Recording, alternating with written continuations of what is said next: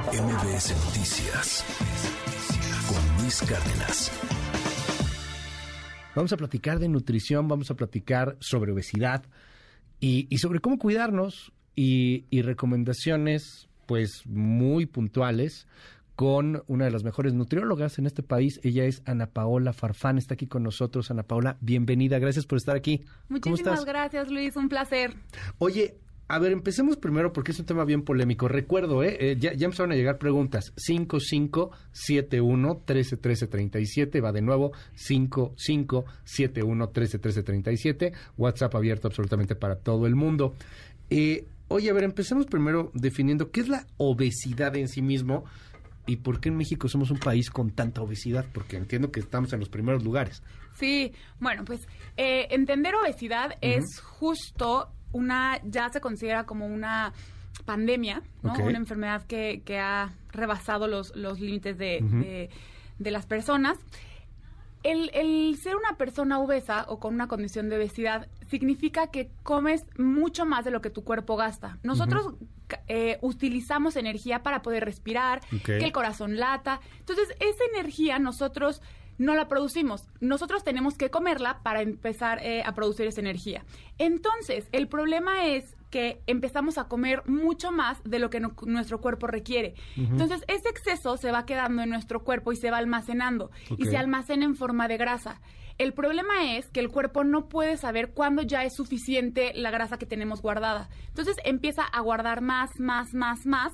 Y hoy en día ya conocemos, ¿no? Como la obesidad mórbida que había antes en Estados Unidos, ya empieza a ver eso en México porque la grasa empieza a acumularse en exceso. Entonces. Entiendo porque lo veo de repente ahí en, en la tele, en, en internet, en muchos lugares, que hay como grados de obesidad, o sea, exceso de peso, obesidad 1, obesidad 2, obesidad mórbida, ¿hay muchos grados? ¿Cómo es eso? Sí, hay muchísimos grados que nos ayudan a nosotros, los las personas del área de salud, a poder ver el riesgo, calcular el riesgo, ¿no?, de, de del peso un peso adecuado es de cierto rango. Después empezamos con el sobrepeso, que es como un foco eh, amarillo, ¿no? Como, ok, estás un poco arriba de peso, pero puede ser por situaciones de vacaciones, algo no tan grave. Ya después empieza la obesidad, que ya es un poco más rojo, y en la obesidad hay grados de obesidad, llegando hasta la, hasta la más eh, importante, que es la obesidad mórbida, que es ya eh, niveles demasiado se escucha feo, obesidad mórbida, se escucha feo. ¿Qué es la obesidad mórbida? La obesidad mórbida es tener un índice de masa corporal eh, a grandes rasgos con más de 40, ¿ok? Eso quiere decir que el peso es demasiado alto en relación a tu estatura. Ok.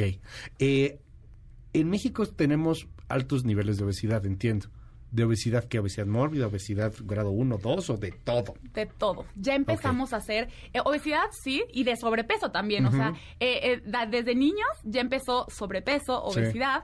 No ha llegado obesidad mórbida en niños, pero sí ya empezó obesidad en todas las edades. Entonces, pues sí, ya no hay este un factor en específico, es en general en todo, pero ya empezamos a hacer como Estados Unidos, donde ya empezamos a ver gente con obesidad mórbida, ¿no? Que antes no se veía. Es un asunto que se trata de, de muchos frentes, entiendo, porque, a ver, yo, yo me confieso ahí, yo como por ansiedad. Estoy nervioso, estoy preocupado, estoy estresado y como por ansiedad. Este, y además, no sé, pero nunca he visto a alguien que se dé un atascón de brócoli. O sea, te das un atascón de unos taquitos, de, de, pan, de, pero nunca he visto a alguien que agarre, ay, vamos a darnos un atascón de ensaladas, ¿no? O sea, supongo que a lo mejor existe, pero no, nunca lo, nunca lo he visto. Por, e, es algo que a lo mejor tendría que, que atacarse de, de muchas maneras. O sea, psicológica, emocional, no sé. Sí, la obesidad tiene, es multifactorial. No solo es el comer más, ¿no? Porque puedes comer, por ejemplo, eh, no sé, un, eh, como dices, ¿no? A lo mejor muchísima ensalada, y, pero tienes sobrepeso porque en realidad el comer también muy, muy poco hace que tu cuerpo guarde cosas. Entonces, no tiene solamente que ver con la comida, sino más bien toda la parte emocional, la carga emocional que tiene la comida, ¿no? Nosotros asociamos comida con, eh, por ejemplo, en tus cumpleaños, ¿no? Que es pastel, que te regalan comida. Asociamos esas cosas como de apapacho con eh, comidas dulces, por ejemplo, ¿no? Entonces eso es muy, muy común, que cuando tienes un atracón, ¿no? Entonces las mujeres es como, quiero cosas dulces, ¿no? ¿Por qué? Porque relacionamos la parte emocional, el cariño, el afecto con, nos regalan chocolates, nos regalan pastel, eso sí es muy, muy real con la parte de la psicología. Pero además entiendo que que ciertos que ciertos alimentos, perdón, tienen este efecto, ¿no? Este también eh, emocional, eh, neuronal, en el cerebro algo pasa si te comes un chocolate, si te comes una dona, es que la dona es panecito y luego con dulce, azúcar, ay, grasita, todo junto, qué rico, ya se me pasó, perdón. No, no lo hagan. A ver, ¿por, por, qué pasa eso? O sea, es, hay alimentos más adictivos que otros, entiendo. 100%. Una es de, la, de, manera natural, ¿no? Hay ciertos alimentos que promueven eh, la, misma vía que las adicciones o que las drogas hacen este efecto de sentir placer. Entonces hay ciertos alimentos que nos producen placer y eso se puede confundir justo con otras drogas, ¿no? Que quieres más, más, porque al final, como sientes placer, pues crees que entre más comas, más placer vas a, obtener. Entonces, ciertos alimentos, sí, como el chocolate, cosas dulces, activan esa vía de, de sentir satisfacción. Pero también, por ejemplo, el plátano, ¿no? O un chocolate de buena calidad, también lo producen. Sí, claro. Entonces, solamente es cuestión de ir haciendo un poco esta parte de, de, nuevos hábitos. Fíjate que nos dicen aquí alguien, y eso es cierto, este te lo quiero preguntar. Oye, tampoco sean así. Hay gente que, que no es solamente por comer, hay gente que por un medicamento, porque tienen lesiones, por la tiroides, y empiezan a ganar mucho peso. Exacto, justo lo que te decía. Hay personas que yo lo veo muchísimo en consulta privada, que hay señoras que empiezan a hacer dietas muy, muy restrictivas y después no bajan y empiezan a subir, a subir, pero comiendo 80, 800 eh, calorías, muy poquito. Entonces no se explican el por qué empiezan a subir de peso comiendo tan poquito. Y justo pasa ese efecto.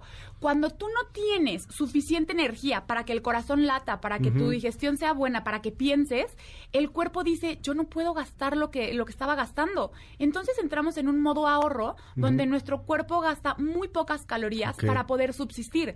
Entonces, de poco sirve que comas poco porque tu cuerpo gasta poco. Entonces, ese poco que comes, el cuerpo lo guarda y lo va guardando en forma de grasa. Entonces, personas que comen muy poco tienden a subir mucho de peso. De hecho, eh, de las personas que, tienen obesidad mórbida, muchos de, de esos casos es porque comen poco. Uno tiene que comer de acorde a su peso, estatura y actividad física. No puedo comer yo, Ana Paola, lo mismo que una persona que, pesa 100 kilos. Pero probablemente esa persona de 100 kilos, por sus malos hábitos, al desayunar una coca con un gansito, comió mucho menos calorías que yo, Ana Paola, que hice dos huevitos con dos panecitos integrales y verdurita. Mi alimentación tiene más calorías deja tú al lado los nutrientes, tiene más calorías. Entonces yo estoy comiendo más calorías que la persona que, que, pesa 100 kilos. Entonces esa persona de 100 kilos va a subir de peso por malos hábitos y no necesariamente por comer en exceso, es por comer mala calidad. Porque estamos obsesionados con las calorías. Exacto. O sea, eh, son tantas calorías, tantas calorías y, andamos, y hay gente que los tiene que contar y sí es muy importante, pero no neces o sea, no lo es todo. Tiene que ver también, como dices, con los nutrientes. ¿Qué, les parece? les repito, es el 5571-131337. Va de nuevo 5571-131337, que está abierto absolutamente para, para todo el mundo. Y a ver, van, van, van con un buen de preguntas, ¿te parece? Te las voy Sí, buenísimo, sí, sí, sí. Mira, por ejemplo, esta. ¿Un dispositivo DIU influye para no poder bajar de peso? Ah, puede influir, sí, en cuanto a que las hormonas son las que nos dicen cómo está nuestro apetito y nuestra saciedad. Entonces, si hay un desajuste hormonal, puede haber un desajuste de esas hormonas que, se, que son grelina y leptina, las cuales nos dicen si tenemos hambre o no. Entonces, sí puede haber un, poco de dificultad, sin embargo, la clave son hábitos, ¿no? Hay que ver primero la alimentación y luego ya ver la parte del dispositivo. Eh, esta pregunta se repite un buen de veces. ¿Cuántas tortillas o cuántos panes se pueden comer en un día? Es así como que todos queremos una lista de nada más dos tortillas. Bueno, eso eh, está muy bien eh, planteada la pregunta porque ya cambiamos el prohibir, ¿no? Que antes era, no, no comas pan, no, no comas tortilla. Ok, entonces ya vamos por buen paso porque no se trata de prohibir, se trata de ver las porciones. Y esas porciones, como te decía hace ratito, no puedo comer yo lo mismo que el que preguntó, ¿no? Porque a lo mejor el que preguntó pesa 80 kilos y necesita más cantidad de tortillas que yo, Ana Paola. Entonces, eso es algo mucho más este personalizado, ¿no? Eh, que se podrá ver en consulta.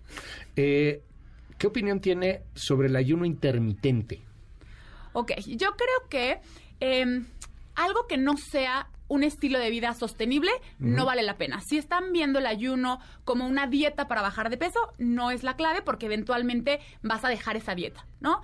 Pero eh, en cuestión eh, que no necesitas comer cada tres horas, también eso es bastante bueno, ¿no? Porque nos educaron que cada tres horas a fuerza tenemos que comer, tampoco es tan real. Entonces, si ves el ayuno intermitente como un estilo de vida por que así se, se te eh, acomoda, está perfecto, pero no como pérdida de peso. Ok, y se recomienda a algún especialista, supongo. claro, y también llevarlo. Sí, o sea, no porque me dijo mi mamá o me dijo el, este pariente. eso puede eh, eh, finalizar en a, lo mejor un tipo de diabetes. Fíjate, aquí nos dice a esta persona, muy, muy interesante, ¿qué opinas de el tema de las pastillas? Porque hay pastillas para bajar de, piso, de peso y hay inyecciones para bajar de peso. Han mencionado mucho esta que está de moda y que se está vendiendo, además es cara, entiendo, Ozempic.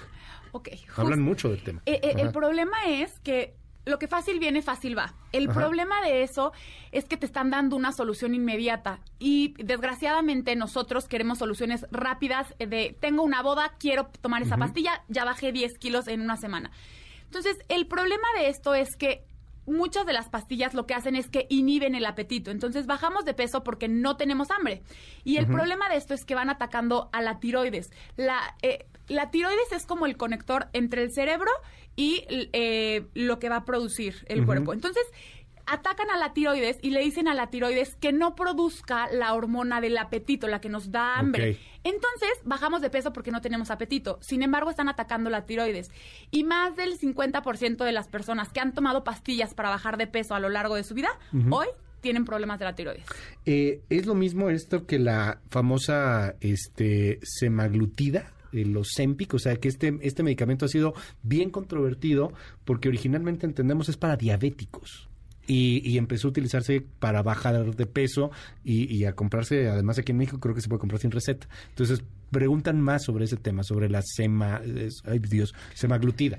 Sí, eh, eh justo, lo dije bien. Sí, sí, sí, y eso es uno de los problemas, ¿no? Que eh, como es sin receta, lo, toman como si fuera eh, pastillas para, para el mal aliento. Sí. Y el problema de eso es que todo tiene una condición en el cuerpo. Y cuando nosotros tomamos medicamentos, al final se tienen que desechar todos los medicamentos. Entonces, si nosotros empezamos a meter medicamentos como si fueran dulcecitos, esto a la larga va a hacer que nuestros órganos encargados de depurar esas eh, toxinas estén afectadas.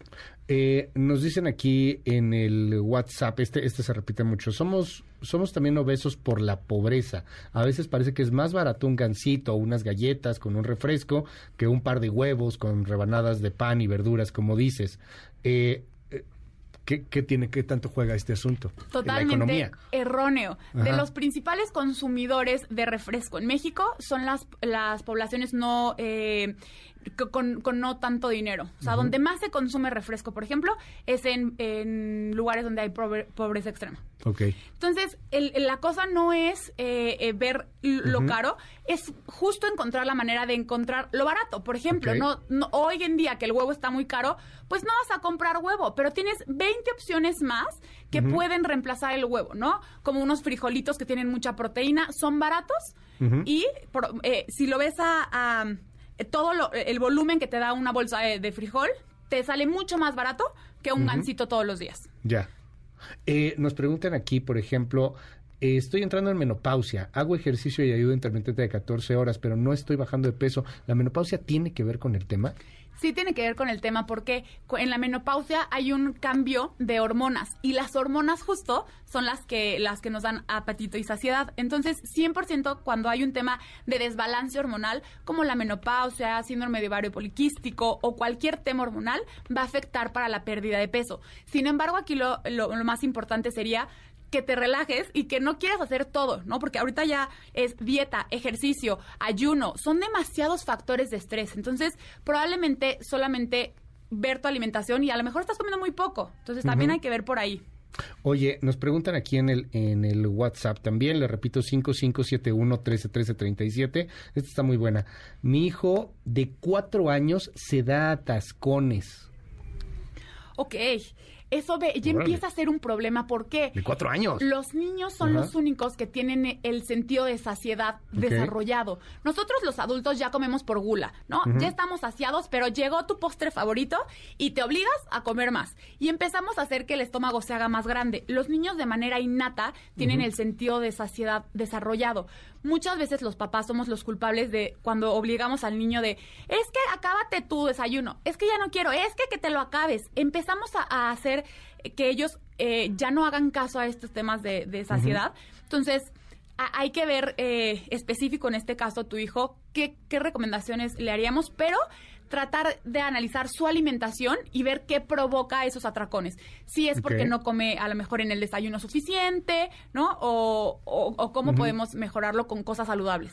Eh, ¿En dónde es necesaria una operación? Dicen aquí, por ejemplo, el bypass gástrico, la manga gástrica, este, etcétera. ¿Cuándo es necesaria una operación? La liposucción incluso. Yo creo que nunca será necesario porque hay miles de casos de personas que se hacen bypass gástrico o manga gástrica, lo que sea, y vuelven a subir de peso. Entonces, la cosa no es eh, bajarlo, eh, la cosa es mantener ese peso y eso se logra cambiando hábitos. Ya.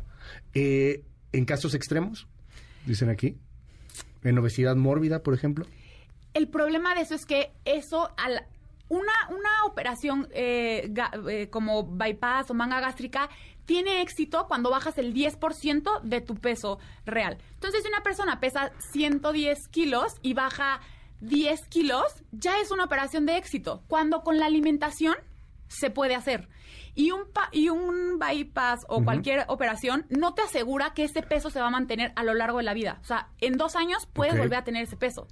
Eh, ahora preguntan también aquí de otro medicamento, el Orlistat. Es que están llegando muchas, entonces estoy aquí tratando de... Es que, por ejemplo, Orlistat lo que hace es que mucha gente, yo he conocido casos de chavas que saben que van a ir a un lugar y van a comer mucho y se toman eso, porque ese medicamento inhibe la absorción de grasa. Entonces, vas al baño y literal se ve muchísima grasa que tu cuerpo no puede...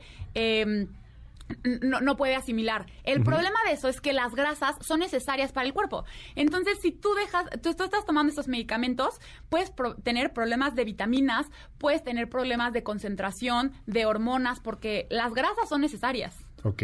Eh, nos dicen aquí también en el, en el WhatsApp, repito, el 5571 131337, está abierto absolutamente para todo el mundo. Eh, yo hago mucho ejercicio, pero sigo muy panzón qué está pasando y hablar del ejercicio, obviamente. Probablemente estás comiendo mucho más calorías de las que tu cuerpo gasta. Es decir, tú a lo mejor estás pensando que esa hora de ejercicio eh, equivale a 500 calorías, por poner un número. Pero en todo tu día estás comiendo como si hicieras ejercicio de mil calorías. Entonces sobreestimamos el ejercicio y comemos de más. Eh, vamos a seguir muy de cerca con, con este tema. Eh, nos, nos piden tus datos de contacto. Perfecto. Sí, en, en Instagram eh, y Facebook estoy como eh, Smart Eating. Ok. Guión bajo Ajá. Ahí, o Ana Paola Farfán en cualquier red social. Muchísimas gracias, Ana Paola no, Farfán, nutrióloga. Mil gracias. Última recomendación en general, o sea, el tema de consultar a un nutriólogo es caro, este, ¿cómo se puede hacer? Porque cada cada caso es, es muy específico. O sea, hay, hay gente por aquí que está muy enojada que dice, oye, yo sí tomo tal o cual medicamento, sí me ha ayudado, pero pues, el asunto es no automedicarte y, poderlo hacer con, pues, con especialistas, ¿no? Claro, y el tema es que sea lo más natural posible, ¿no? No tiene por qué ser caro y cuidar las porciones y la calidad de los ingredientes sería la primera cosa que yo aconsejaría a, todos. Mira, me dicen aquí, eh, bueno, esta pregunta se repite mucho. ¿Los nutriólogos pueden darme, dar medicamentos? Porque, por ejemplo, aquí dice, un nutriólogo me dio un medicamento que se llama acción. No, no, no. Eh, idealmente, o sea, los, los, nutriólogos no estamos capacitados para dar ningún tipo de receta. Ok, o sea, lo que hace el nutriólogo es darte un plan de alimentación, ¿no? Exacto. O sea, seguir un plan de ejercicio, etcétera, pero no te puede dar un medicamento. Vitaminas y tal, sí, pero medicamento como tal. Suplementos. Exacto. Pero no un medicamento. Aguas con ese asunto. Si está yendo al nutriólogo, es nutriólogo y le está dando un medicamento, probablemente no sea un nutriólogo necesariamente. Exacto. Cuídese de, ese tema también. Muchísimas gracias, Ana Paola. Gracias por estar con nosotros. MBS Noticias con Luis Cárdenas.